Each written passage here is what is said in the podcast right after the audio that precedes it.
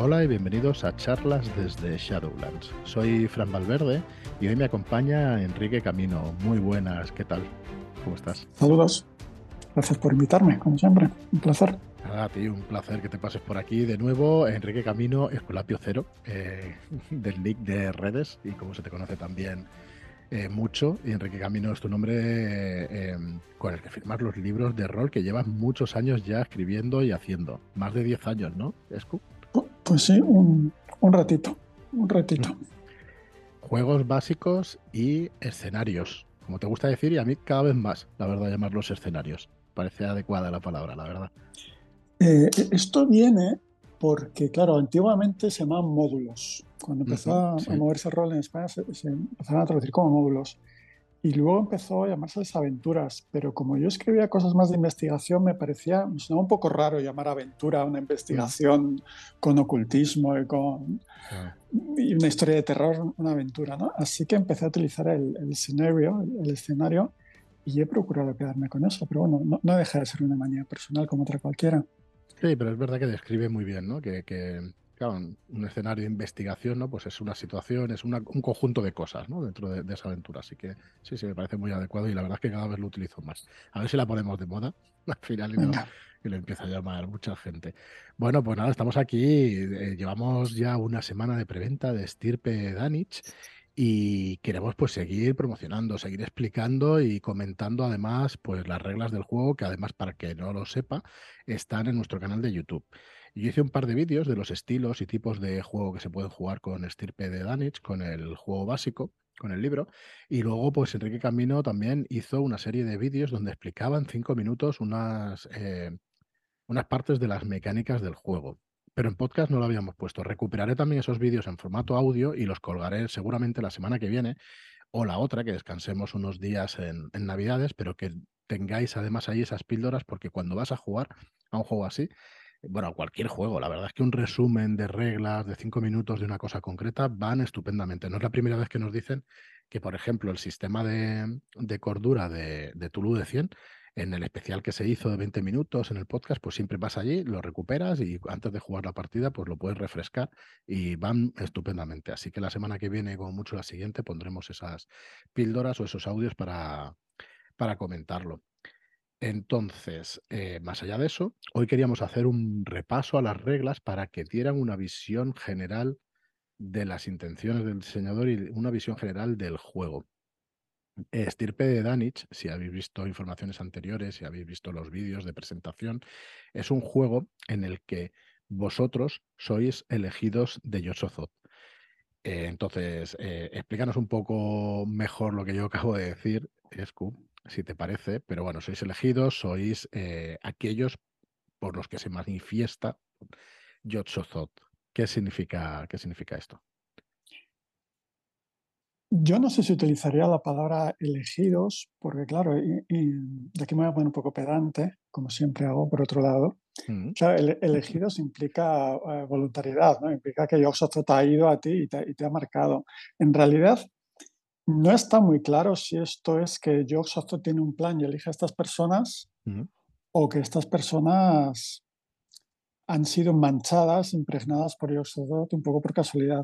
Eso es un poco lo, lo, que se desarrolla luego en el manual. En cualquier caso, lo que ocurre aquí es que, bueno, en base a cierto evento que sacamos del canon, que sacamos del relato, la novela corta del horror de Danich, Yoxothot, este dios exterior de los mitos, recibe una herida a través de una serie de acciones de, de los protagonistas, perdón por, por destripar parte de la novela, entonces, a raíz de eso, pues desde 1928, digamos que hay sangre, entre comillas, esencia esencia de filtrándose hacia nuestra realidad.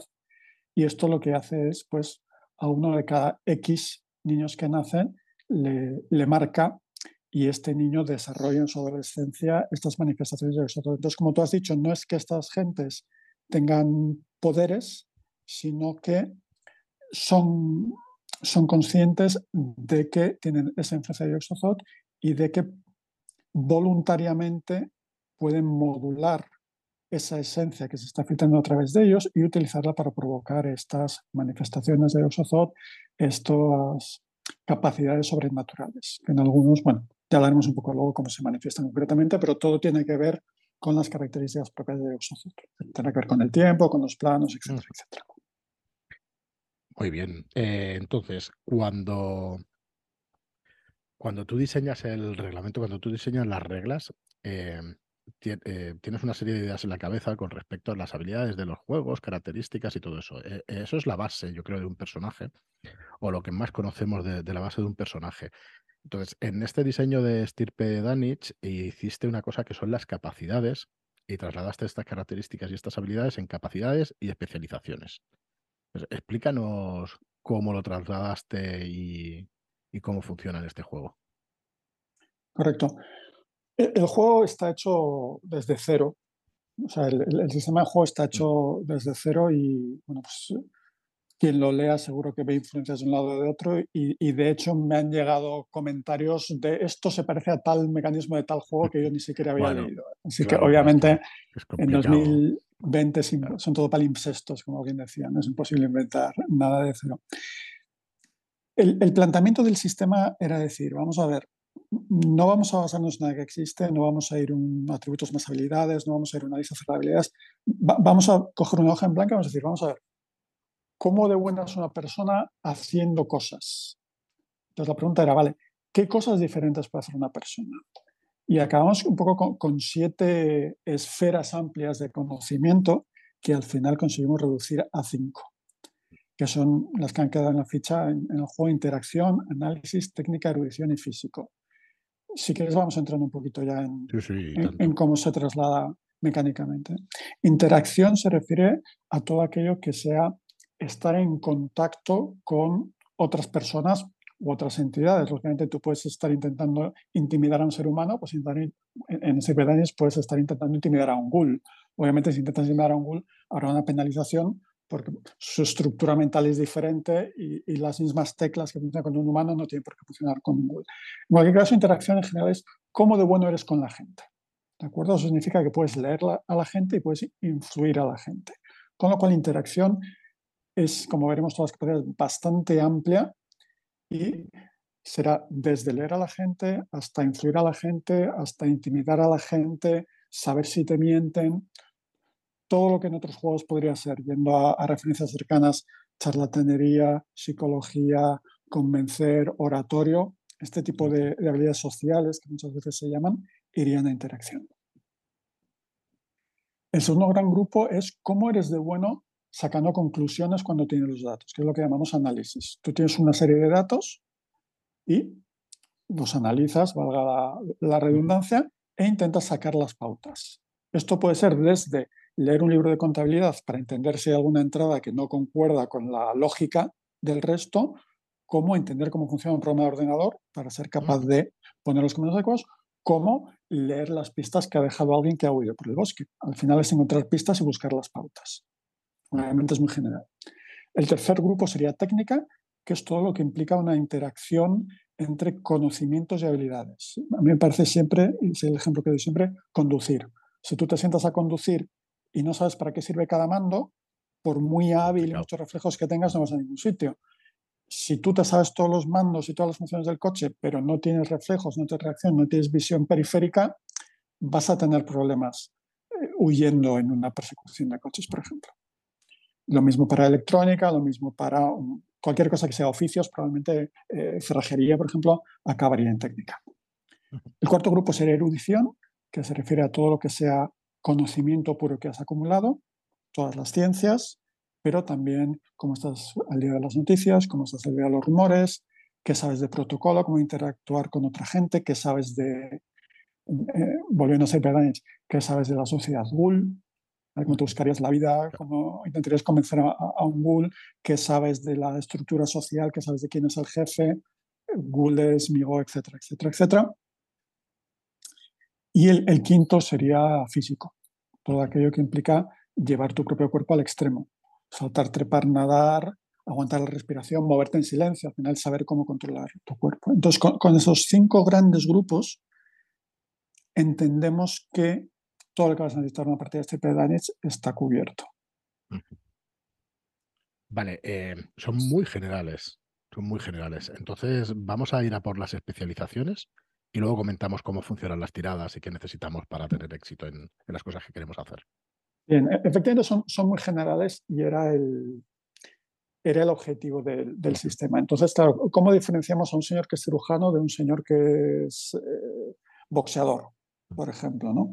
E-, esto lo hacemos con la especialización. La especialización es un personaje recién creado tiene cuatro especializaciones. Especializaciones son eh, campos más específicos. De hecho, si alguien viene del mundo de la llamada de Tulu, y me imagino que mucha gente que nos escucha viene del mundo de la llamada de Tulu, una especialización sería el equivalente a una habilidad. Mm. Es algo en lo que destacas. Entonces, si tú eres, otro día creo que en el, en el vídeo daba el ejemplo del contable. Si tú eres un contable, pues uno puede ser más o menos fuerte, más o menos ágil, tener más o menos cultura general, pero seguro que sabes de contabilidad, muy probablemente sabrás de leyes o de burocracia ahí vas eligiendo un poco tú y perfilando qué tipo de personaje llevas. Habrá parte de esas especializaciones que emplees para representar tu oficio y habrá una parte que emplees para representar, por ejemplo, tus hobbies u otras capacidades.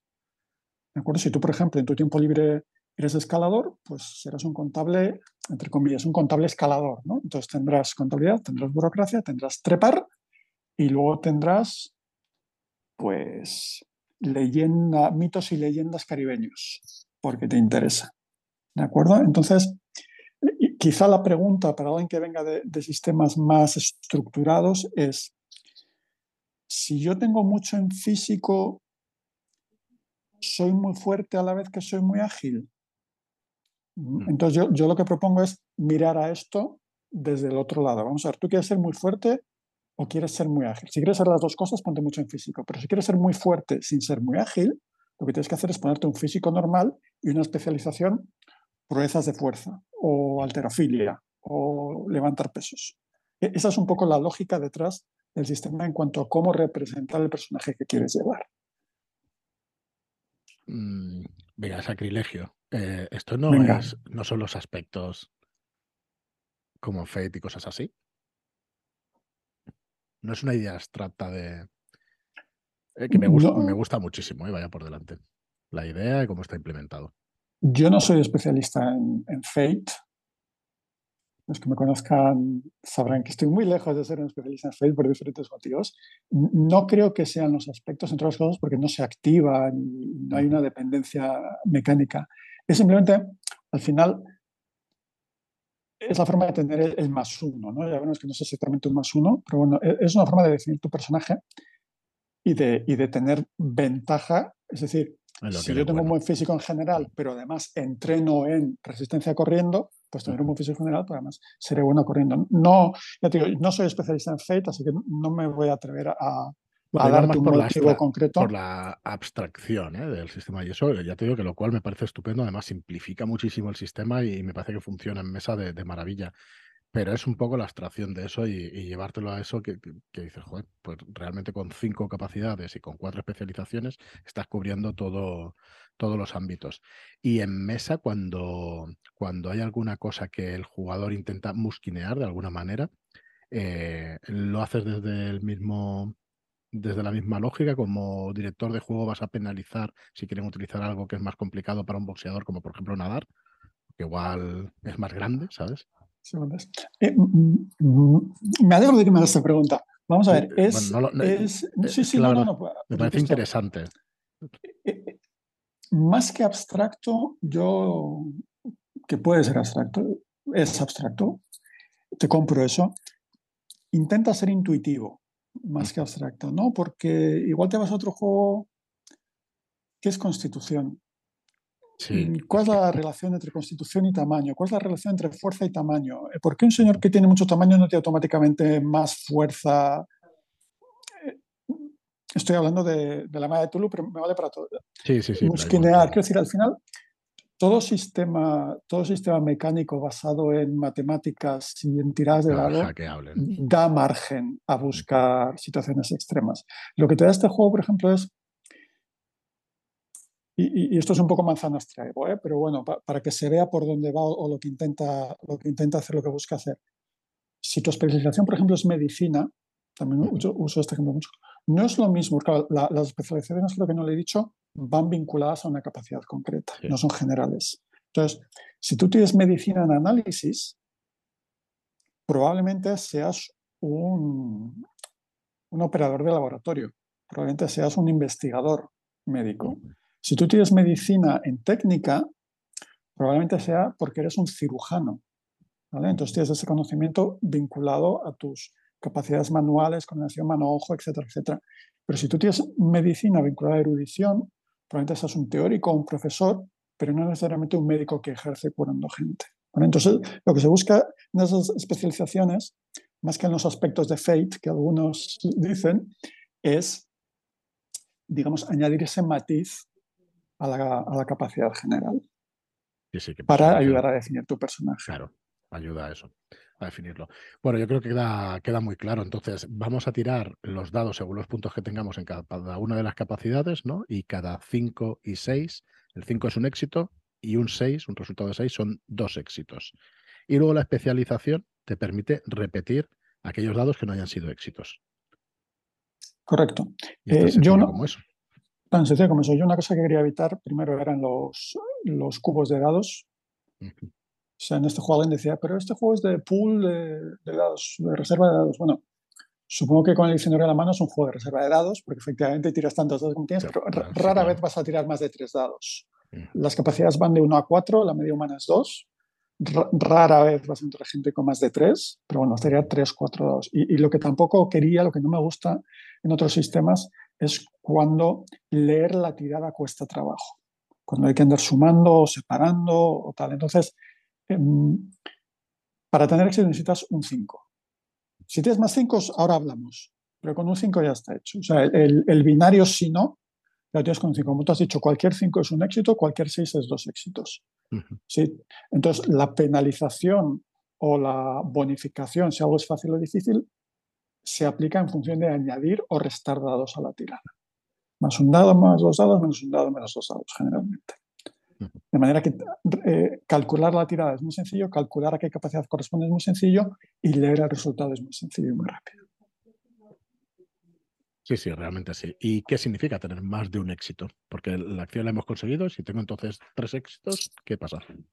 Si, tiene, si te sobran éxitos, entonces el sistema te da la opción de lo, que yo suelo llamar arrastrar éxitos. Eso, e, e, ese arrastrar éxitos te va a permitir lo que, el, lo que el sistema llama encadenar tareas. ¿Vale? Encadenar tareas funciona en dos ámbitos, bien en calidad y bien en tiempo. Puedes usarlos para conseguir que el resultado de tu tarea sea de mayor calidad. lo has hecho más rápido, lo has hecho mejor, eh, impacta más gente. Mm, o lo puedes hacer para hacerlo más rápido en el sentido de que te permita hacer otra cosa. Pues, eh, el ejemplo que siempre doy, voy corriendo hasta el coche y hago un puente para salir de allí. Pues bueno, si tu primera tirada de físico para llegar al coche es muy buena y te sobran éxitos, eso significa que lo has hecho tan rápido que vas a disponer de más tiempo para intentar hacer el puente. Con lo cual, los éxitos que te, comillas, sobran comillas del primer éxito en la primera tirada, son dados que vas a añadir a la segunda tirada que vas a necesitar hacer para hacer el, puente al coche. E incluso, si sois un grupo de personas, vas a poder ceder esos éxitos extra a tus compañeros. Por ejemplo, si todos tenemos que saltar una valla, yo salto la valla y me sobran éxitos, cedo esos éxitos a mis compañeros porque les indico por dónde es más fácil o apóyate ahí o he encontrado un sitio donde la valla está medio caída. ¿no? Esa es un poco la, interpretación mecánica. Bueno, pues perfecto. Tenemos entonces el, núcleo del sistema es este, es tan fácil como esto. Pero luego tenemos dos aspectos eh, básicos también en el juego y que en la hoja de personaje además están muy claros y se explica muy bien teniéndolo adelante, que es el combate después y es eh, las manifestaciones de Yosozo, que funcionan de una manera muy parecida con estos mismos dados de 6. ¿De qué manera? Vamos a explicar un poco el combate que, que me gusta también mucho y es un sistema muy sencillo también de, de jugar y de implementar y de explicar. Vale, otra cosa, hablando de que decías que las manifestaciones funcionan de manera muy similar. Una cosa que en mi experiencia, y no me gusta hablar bien de las cosas que hago, pero bueno, para eso me pues habéis invitado un poquito, ¿no? Ya, ya te digo yo que, que, el sistema es bueno y que me encanta y que funciona estupendamente en mesa, ya te lo digo. Una de las cosas que yo creo o yo pienso que, que facilita mucho jugar con ese sistema es que, como iremos viendo, todos los mecanismos se basan en la misma tirada, mm. básicamente. De manera que es, es muy fácil combinar diferentes mecanismos. El combate no tiene su propio subsistema.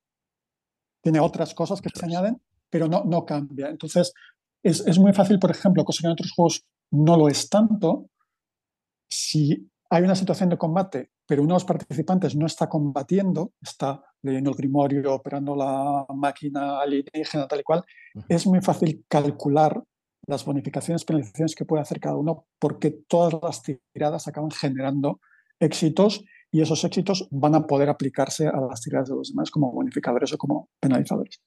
El combate. El combate se basa en dos capacidades, lucha y, y armas de fuego, o armas de fuego y lucha, por seguir el orden de la ficha. Son dos capacidades de combate. Las capacidades de combate no tienen especializaciones. La explicación es muy sencilla, porque si tú pones la capacidad de combate lucha y le dejas a la gente tener una especialización que le va a dar una bonificación, todo el mundo va a combatir siempre exactamente de esa manera, porque es la que le da bonificación. Entonces, pierde mucha gracia el, sistema. Eh, a la hora de diseñar son eh, experiencias, ¿no? Son tiros pegados, digamos, que van muy bien. Claro, eso, pasa, lucha y Claro, con, más uno a artes marciales. Pues siempre voy a intentar artes marciales. ¿Para, qué, ¿Para, qué, voy a hacer otra cosa? ¿no? Tirando piedras en el propio tejado. Bueno, esta es la abstracción que precisamente me gusta de este juego, que no tienes que combatir de la misma manera como cuando tienes un guerrero en Dungeons, que no, no es por meterme con, con Dungeons, sino porque es así, ¿no? Pues vas a tirar siempre por lo mismo. Siempre voy a utilizar la misma espada porque me da esa, esa característica, o sea, esas características que me van a modificar más y me funcionan mejor. Entonces, eh, empezando, empezando programas de fuego, tiras tantos dados como tienes la capacidad. De, hecho, los puntos se reparten en global en las siete capacidades, tanto las generales como las de combate. Va a estar también entre 1 y 4. Tiras esos dados. Hay una serie de factores que lógicamente hacen el disparo más probable o menos probable, luminosidad, distancia, objetivo de movimiento. Yo lo que recomiendo y lo que pone en el manual, en el manual hay una lista de modificadores que te dice, oye, eh, distancia, lo que he dicho, ¿no? distancia, luminosidad, objetivo de movimiento, tirador en movimiento, pero luego hay un cajetín de texto y le digo al máster, oye, en cuanto te sientas un poco cómodo, olvídate de ir mirando factor por factor, mira un poco alrededor, métete en el mundo, mira alrededor y di, este disparo es más probable que la media, menos probable que la media o casi imposible. Más dos, menos dos, menos cuatro y olvídate. Y con eso disparas. La, la, peculiaridad, quizá, una de las cosas que a mí me gustan en este juego y que creo que funcionan, es, y, voy a hablar otra un poco del proceso creativo, otra cosa que quería en el sistema de combate es que la gente pudiera decidir. ¿no? El ejemplo que acabas de dar tú de ese, juego que está en su quinta edición, que al final la gente diseña un personaje para que sea muy bueno haciendo una cosa concreta y acaba haciendo solo esa cosa concreta. ¿no? Entonces, mm, para, evitar eso y dar margen de maniobra e incluso obligar un poco al, jugador a pensar antes de hacer las cosas, y, veremos que esto es especialmente cierto en cuerpo a cuerpo, se da cierta flexibilidad en el sistema y se permite al jugador decidir si quiere disparar tal cual o quiere apuntar al bulto para asegurarse de impactar aún asumiendo el prejuicio de que es probable que haga menos daño, porque va a acabar dando en una mano o en un pie, o al revés, si quiere ser muy específico en su disparo y eh, acertar en el cuello, sabiendo que es menos probable que acierte, pero que si acierta va a poder hacer más daño. Entonces, eh, la tirada para impactar es una tirada de capacidad, vas a tener dos dados, tres dados, lo que fuera, y luego tu arma va a tener X dados de daño. Dos dados de daño, tres dados de daño. Lo que te va a permitir el juego es decir, oye, yo quiero tirar al bulto. Muy bien, sacrificas daño. Vas a sacar dados de la característica de daño y los vas a sumar a tu tirada para impactar.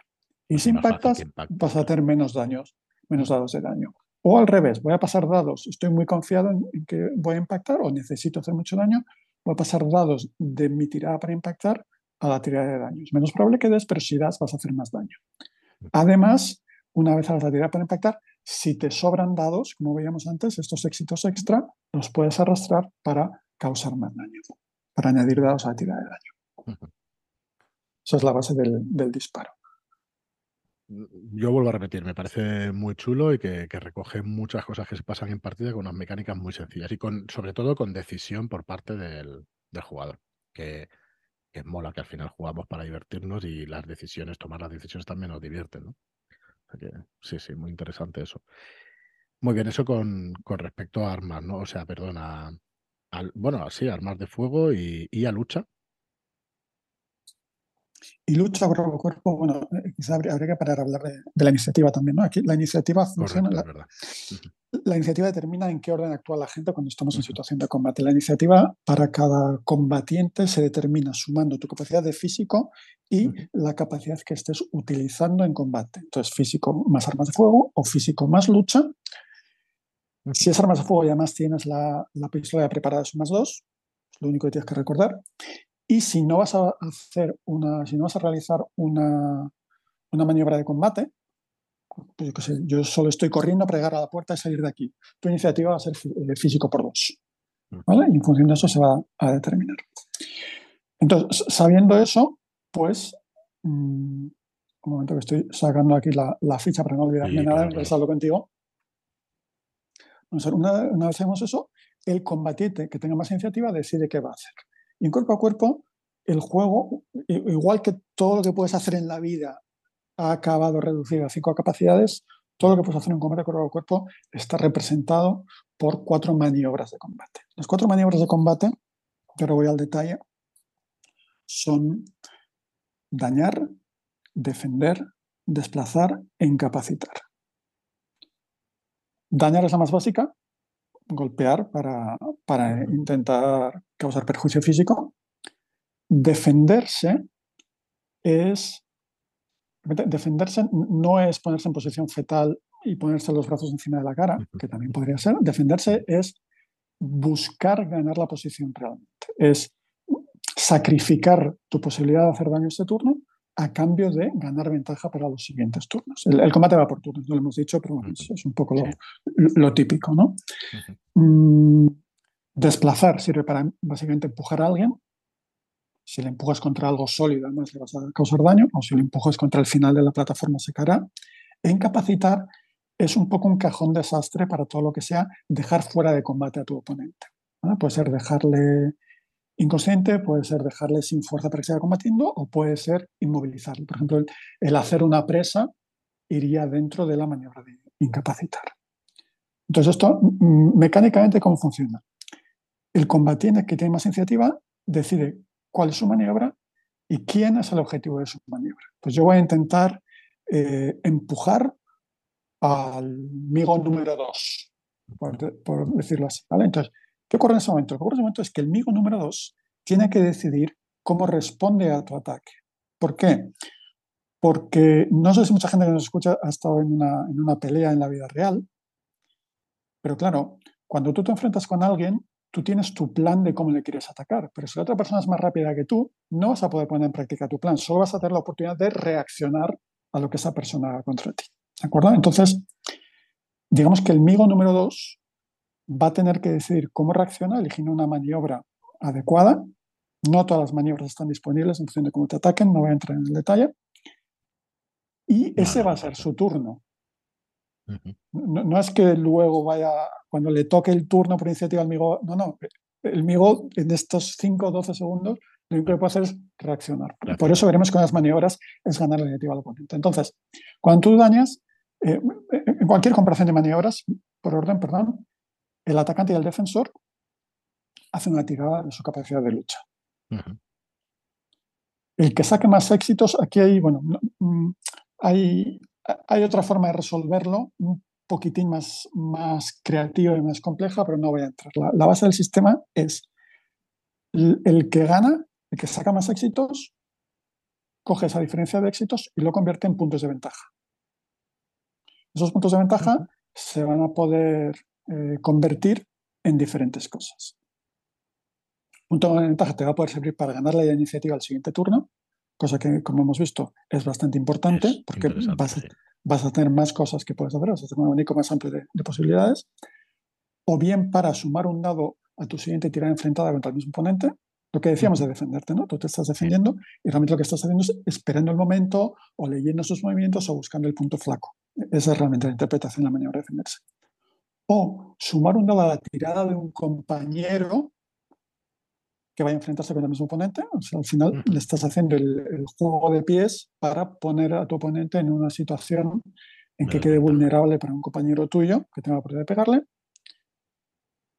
o añadir un metro si estás empujando o añadir un dado a la tirada de daño. Entonces, si, si el combatiente exitoso estaba atacando para dañar, va a poder tirar daño.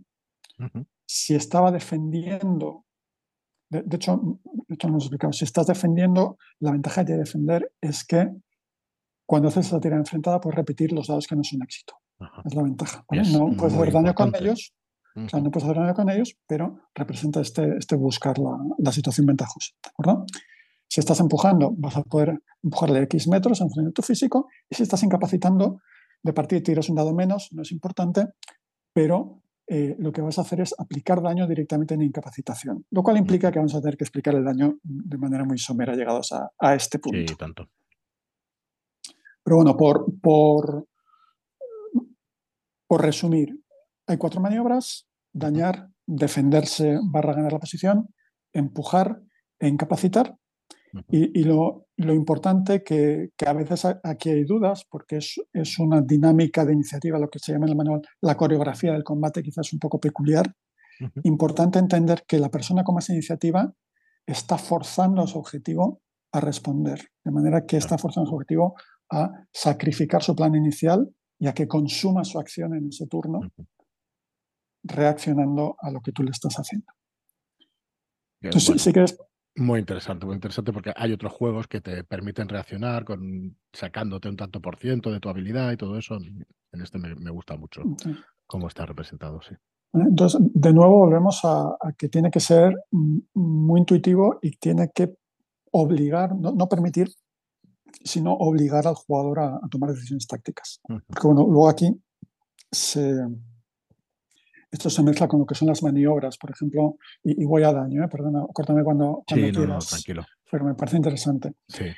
Sobre todo cuando empieza el combate, tú en cada turno de combate, normalmente, todo tiene asteriscos en la vida y todo tiene excepciones, vas a poder mover hasta 7 metros y hacer una de estas maniobras. Entonces, tú lo que puedes hacer es e, esos 7 metros, por ejemplo, consumirlos en una maniobra que te dé ventaja.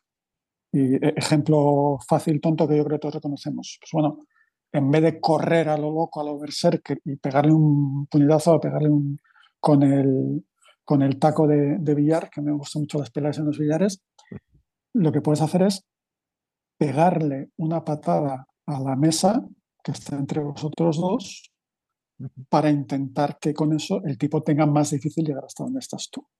Entonces, harás una tirada de físico para ver cómo de bien le pegas la patada a la mesa y si lo haces lo suficientemente bien como para tener éxitos extra, te vas a poder beneficiar de esos éxitos extra en tu tirada de combate o se los vas a imponer como penalización en su tirada de combate a tu oponente.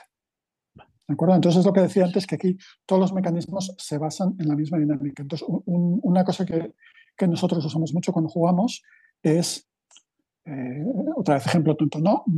Derribo los toneles para evitar que, lleguen hasta mí. Pues bueno, haces una teoría de físico, con eso derribas los toneles y con tus éxitos extra impones dados de penalización a su próxima tirada en que te persigan o en que te disparen. ¿Vale? O disparo a la conducción de gas para que le salga el gas a, presión en la cara.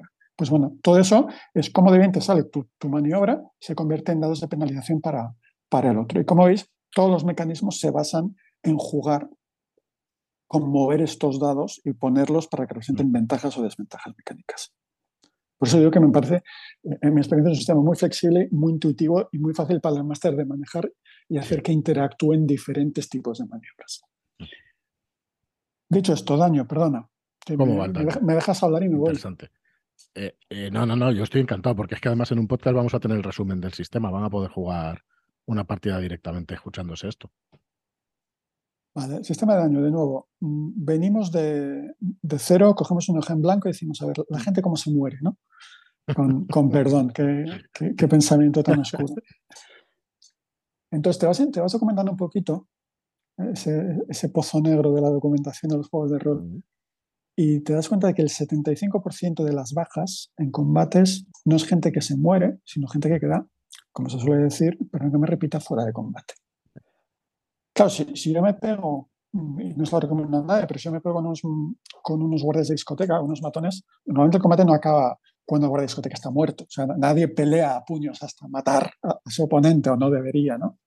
Peleas hasta que alguien queda fuera de combate o se rinde. Entonces necesitábamos diferenciar ese track, en inglés ese registro, de cómo de lejos estás de morir, del registro de cómo de lejos estás de quedar fuera de combate. Y además, mm, esto ya es decisión personal y manía, yo quería que el sistema de combate tuviera un punto de imprevisibilidad, ¿vale? Porque en otros juegos llega un momento en que te queda un punto de vida y sabes que con que te toquen estás fuera. Estás, fuera. ¿Vale? Te dé el, bárbaro con un hacha a dos manos o te dé el, el hobbit con la navaja que usa para cortar manzanas. Entonces dije, no mola. No mola porque el daño es. El, o sea, el daño es objetivo, obviamente, pero la percepción del daño no lo es. Y, la lectura de cómo de lejos estás de morir no es evidente. Entonces, hay dos registros paralelos, que, es lo que hemos llamado vitalidad, cómo de lejos estás de morir, e incapacitado, cómo de lejos estás de quedarte fuera de combate. Fuera de combate o inconsciente, lo que aplique. Luego habrá daño por fuego, daño por veneno, etc. Entonces, la vitalidad tiene ocho casillas que están numeradas. 1, 2, 2, 3, 3, 4, 5, 6 y eh, el registro de incapacitado tiene cuatro casillas que no están numeradas. El daño obviamente va por los dados de 6, como todo lo demás. Entonces, una tira de daño y lo que haces es lees los dados por separado, los resultados de los dados por separado y tachas las cifras que han salido en los dados en el registro de vitalidad. 2, 3, 5. Pues tachas un 2, un 3 y un 5. Eh, ¿Cuál suele ser una media de daño? Aunque ya sé que hay, navajas y hay ametralladoras, ¿no? Pero ¿cuántos dados puedes tirar? ¿2, 3 de daño? 2, 3. Dos, tres. Una, una, pistola, por ejemplo, una pistola de bajo calibre haría dos dados, realmente son tres por una regla que se llama trauma, pero no vamos a entrar en eso. Una pistola de alto calibre haría tres dados más trauma, que serían cuatro. Un bate de béisbol haría tres. Eh, una, ¿cómo se llama? Que una crowbar, una, una palanqueta de estas de abrir cajones, haría dos. ¿De acuerdo? Entonces, por, ahí, por ahí va más o menos. Entonces, digamos que sacas 2, 3 y 5. Tachas un 2, un 3 y un 5. Y a la vez miras cuáles de los resultados son pares. Nuestro ejemplo, el 2. Y tachas tantas que hayas incapacitado como resultados pares hayas tenido. Y ya está. ¿Vale? Así de, así de sencillo. Entonces, preguntas. ¿Qué pasa si me sale un 3 y todos los 3 están tachados? pues como quieras ver, o has tenido suerte o, has tenido muy mala suerte antes. Si a mí me dan eh, en el antebrazo y me dejan el brazo colgando y me vuelven a dar en ese brazo, en otras circunstancias ese golpe habría hecho X puntos de daño, pero ya me da igual, el, cuerpo no, no procesa. Eh, ¿Por qué solo dos pares y tal y cual? Pues bueno, porque claro, un golpe en el muslo no es lo mismo que un golpe en el hombro. Un golpe en el muslo y un golpe en el hombro quizá te dejan igual de lejos de morir, con lo cual en vitalidad los dos te marcan tres casillas, por ejemplo, pero el golpe en el muslo viene representado por más resultados pares. ¿Por qué? Porque vas a poder moverte mucho peor si tienes una herida en el muslo que si tienes una herida en el, en el hombro. Entonces te acerca más a esa situación de incapacidad, una herida en el muslo, la representación es que has sacado más pares. Aunque en la casilla de vitalidad en los dos casos hemos tachado la misma cantidad de casillas. Creo que me explico, ¿no? Sí, sí, te explicas. Yo por, eh, bueno, no sé si queda algo más. una cosita más. Eh, la, otra pregunta habitual. Si estoy ya herido, medio muerto, ¿tengo penalización las acciones? Sí. Vete al registro de vitalidad. El resultado o la cifra sin tachar más alta que tengas es la mayor cantidad de dados que puedes tirar para cualquier chequeo. Es decir, si te has tachado el 5 y el 6, si has tachado el 2, el 5 y el 6, el máximo que tienes libre es el 4. No vas a poder tirar más de 4 dados para nada. 4 dados es mucho, mm, sí, pero, enseguida se acaba, no te preocupes. Dime, perdón. Pues nada, muy buen sistema. Entonces, eh, a mí me gusta, eh, recuerdo durante el diseño, cuando nos explicaba el sistema, decir, de media, ¿cuánto puede durar un combate o los turnos y todo eso? Ahora lo respondemos pero sobre todo en capacitación, recordar que tienes cuatro casillas y que son cuatro resultados pares. Así que si te están tirando de daño de dos a tres dados, pues de dos a tres turnos, intuitivamente, sin hacer cálculos matemáticas, pero va por ahí. No puede durar mucho más en una de dos, tres, cuatro asaltos de combate, no mucho más. Entonces me gusta recordarlo porque aclara bastante por dónde van los tiros de, estirpe del combate y de, y de, lo que puedes soportar, digamos, antes de quedar incapacitado. Si te. Otra pregunta, si acaban con toda tu vitalidad, ¿estás muerto? Sí. Pues cuidado. cuidado, cuidado. Por eso también el sistema de incapacitación no evita pues que, haya demasiadas muertes de jugadores, entiendo. Hay, Sí, sí, bueno, efectivamente. otra cosa, eh, otra regla que a mí me gusta mucho, no es especialmente importante, pero e, es chula. Mm. Si tú tienes tus cuatro casillas de incapacitado tachadas, pero todavía tienes vitalidad, en teoría mm. estás inconsciente, te vamos a dar la opción de que hagas una última acción heroica.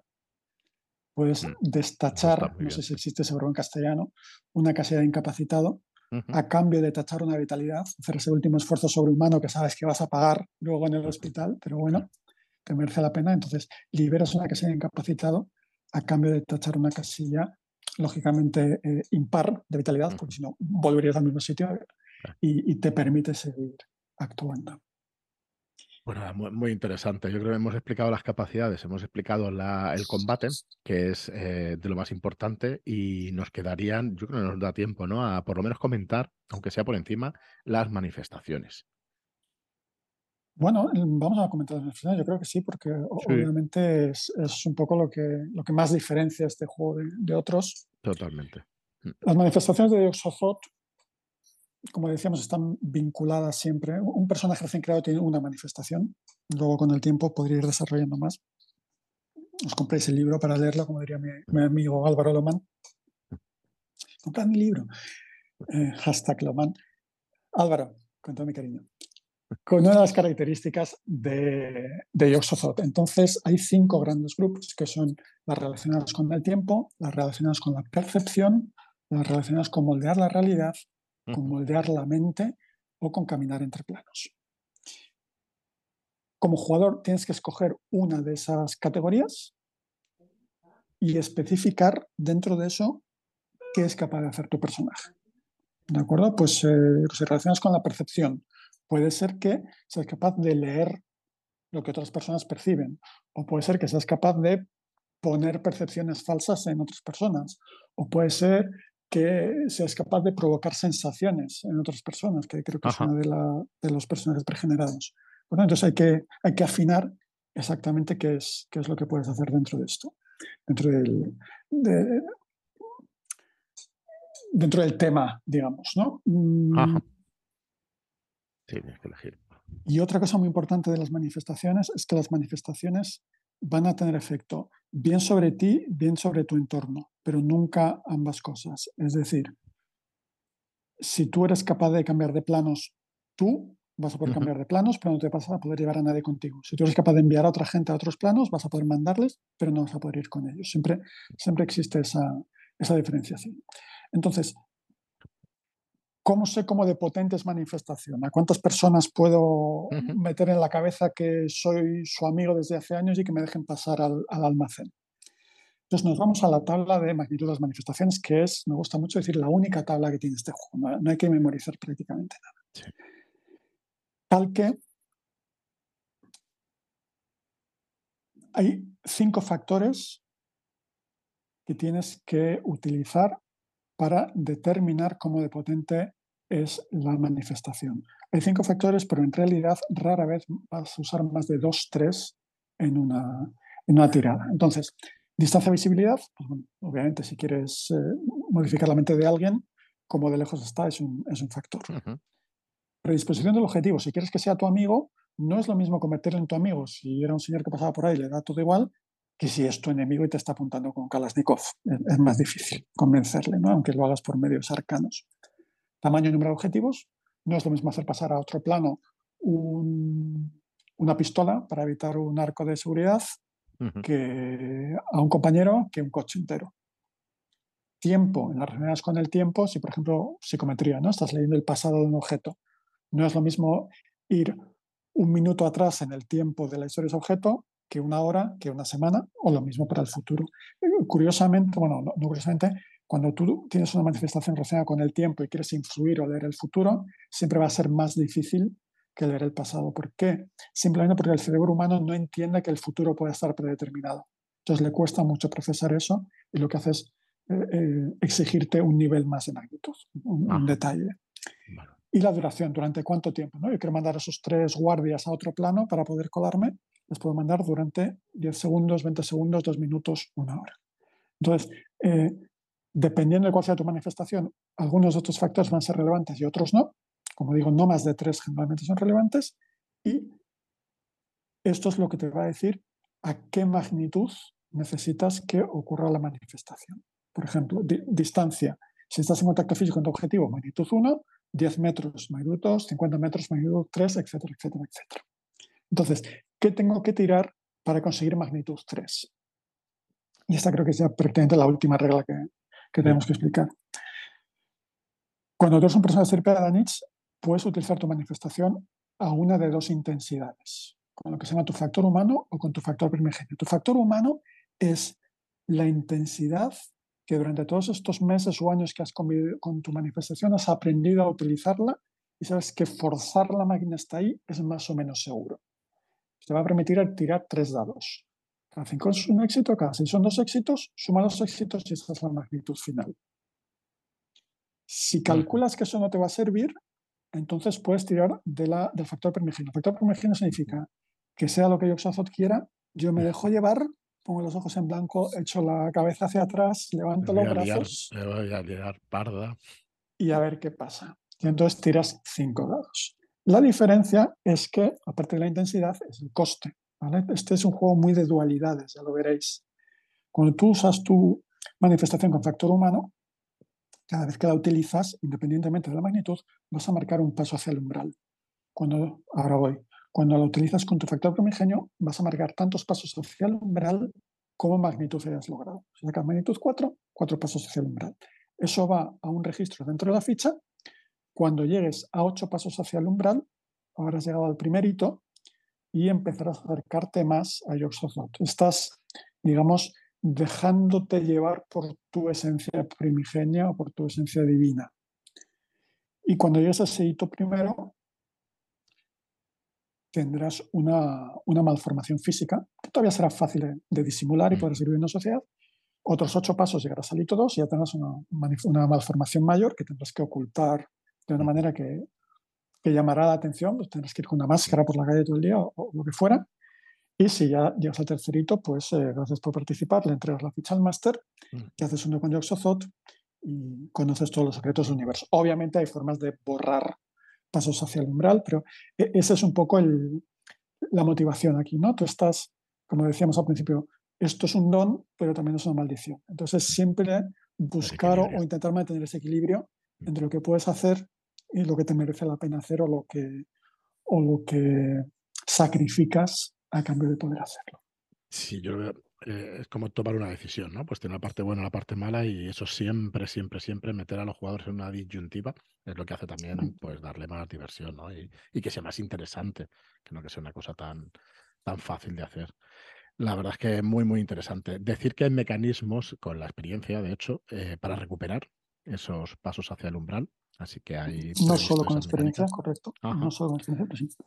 Sí, pero bueno, no vamos a entrar. Bueno, la verdad es que recordaba experiencia, no ninguno más. Está bien que lo, que lo puntualices, pero que no vamos a entrar en detalle, pero que sepáis que sí, que se puede recuperar, ¿no? Que no, no es un descenso a los infiernos como tal. Y al final vas a acabar de esa manera si vas utilizando las manifestaciones, pero es verdad que puedes hacer alguna cosa, pues como en la vida, ¿no? De pasito, dos pasitos para adelante, uno para atrás, y uno para atrás y ya está.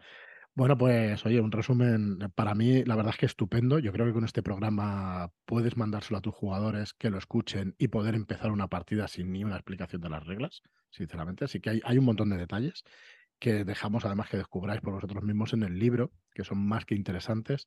Pero yo creo que con un resumen así, los vídeos que hay en YouTube y, toda la información, pues tenéis una idea más que clara de, jugar, de hecho, a Stirpe de Danich. No vais a tener que, hacer ningún esfuerzo extra. Es cierto que el libro está dividido en el libro del jugador y en el libro del máster. Y todo lo que es el libro del jugador lo podéis leer sin spoilers y no hay, ningún tipo de problema y te enriquece la experiencia y te va a ayudar y te va a hacer pues que bueno que puedas sacarle ese jugo pero yo diría que las primeras partidas con esta explicación lo vais a disfrutar y a partir de ahí pues si Si queréis ponerle más detalle, pues sí que es verdad que hay granularidad dentro del, reglamento y que es muchísimo más disfrutable, ¿no? De alguna manera. ¿No estás de acuerdo? si dices ahora que no, pues estupendo, pero no, que sí, que, hombre, es tan sencillo jugar como eso. Era el objetivo. Igual dos, dos comentarios por cerrar. Mm. Todo esto que hemos explicado, sobre todo de, manifestaciones y, de daño, supongo que la gente que está escuchando esto ya le sonará que hay estilo que llamamos estilos de juego. ¿Vale? Entonces, si tú, por ejemplo, te tiras a jugar más superhéroes oscuros, vigilantes, Batman, Watchmen, en el libro del máster hay unas modificaciones opcionales de reglas, que por ejemplo en el caso de los pasos de umbral, pues, si tiras más de poderes, eh, te irías antes a, a hacerte un coño entonces en vez de ocho pasos por hito, pueden ser 12 pasos o se pueden borrar al final de cada sesión. Hay, hay diferentes alternativas para, conseguir ese sabor, ¿no? Para, efectivamente, o bueno, si, si, quieres una partida más de cazadores de monstruos, más basadas en combate, pues puedes modificar el daño para que las armas hagan menos daño y la gente dure un poco más, etcétera, etcétera. Y, y esa es un poco la, la historia que hay, detrás y, el por qué las decisiones mecánicas que se han tomado. Yo creo que es muy interesante el, saber. Que, el propio autor lo explique y el saber por qué se toman ciertas decisiones, porque hay juegos en los que te lo plantan y, tú igual te es un poco difícil de, entender y entonces no lo puedes representar en el juego. Yo creo que está bien también explicar todas estas cosas, que se sepa el por qué para que el, el tono y el gusto del juego pues realmente lo, lo vivas. Muy bien, pues eh, nada más que recordar la preventa que estaba hasta el 16, empezamos el 16 de diciembre, estará hasta el 6, hasta el Día de Reyes, hasta el 6 de enero de 2023, que podéis adquirirla, que, que bueno, ya tenemos, de hecho, hay dos aventuras publicadas en la primera guía de inicio y en esta segunda guía de inicio. Así que tenéis dos aventuras y una tercera en el manual de juego. Si entráis en shadowlands.es barra estirpe, al final de todo, abajo del todo, podréis descargaros la guía de inicio donde están las reglas básicas, donde hay unas, eh, unas hojas de, de personaje predeterminadas, donde está la ficha también de personaje para que la veáis, donde está el arte final del juego, estilo cómic, y una maquetación estupenda también creada por Dan, Mr. Dantástico, las ilustraciones por Pablo Muzur, por Kisama y por, por Alberto Kisama, por Marlock también. Y la verdad es que está dando un juego estupendo, que, bueno, como tú igual está mal que lo digamos nosotros, pero bueno, nos encanta y para nosotros está quedando estupendo y muy orgulloso de poder editar este estirpe de Danwich y que, y que se pueda comprar y adquirir ya. Eh, decir además que la semana que viene estamos buscando un día para juntar a tres, cuatro másters y que nos den sus impresiones sobre el juego, que nos expliquen sus experiencias en mesa. Hay un par de másters que ya llevan ocho o nueve partidas, por ejemplo, a boxeadores. Creo que Xavi ha, dirigido ocho a boxeadores, que decía el otro día Escu, dice, Joder, las dirigido más veces que yo, porque son, es, una, es una cantidad importante de veces. Y resultará muy interesante hablar con ellos y que, que nos digan las impresiones y en mesa y qué es lo que más le gusta a los jugadores y todo eso. O sea que, que tendremos, no tengo la fecha todavía, pero la semana que viene, máximo la siguiente, a ver si la podemos hacer antes del, final de la preventa para que sepáis un poco más sobre el juego. Y nada, Escu, que muchísimas gracias por pasarte por aquí, por, por estar ahí siempre al pie del cañón con la promoción del juego y todo el trabajo que lleva detrás, que son 113.000, 112 o 113.000 palabras o más y con las aventuras bastante más. Y es un trabajo ingente de muchos meses que, bueno, que ahora llega a su fin, pero eso, que muchas gracias. Mm, un placer. El que tenga curiosidad, aparte de todos los materiales que has, que has listado, Fran, en, en el blog de, la editorial y en YouTube, eh, hay un canal de, Telegram específico, que supongo que estará el, enlace en los comentarios, como se suele decir, canal de Telegram específico de, de y ahí, pues bueno, mm, aparte de estar yo, que humildemente de vez en cuando puedo responder alguna pregunta, aunque, aunque a estas alturas hay gente que sabe más que yo de algunos mecanismos, yo los tengo que consultar y la gente así en la cabeza. Hay gente que lleva bastante tiempo, porque la, la guía de inicio lleva varios meses, como has dicho por ahí, y hay gente que ya ha jugado mucho, así que es una forma sencilla y un sitio amigable para intercambiar experiencias o para resolver dudas. Muy bien, pues lo dicho, muchísimas gracias y nada, el resto nos oímos en el próximo programa. Muchas gracias y hasta la próxima. Adiós.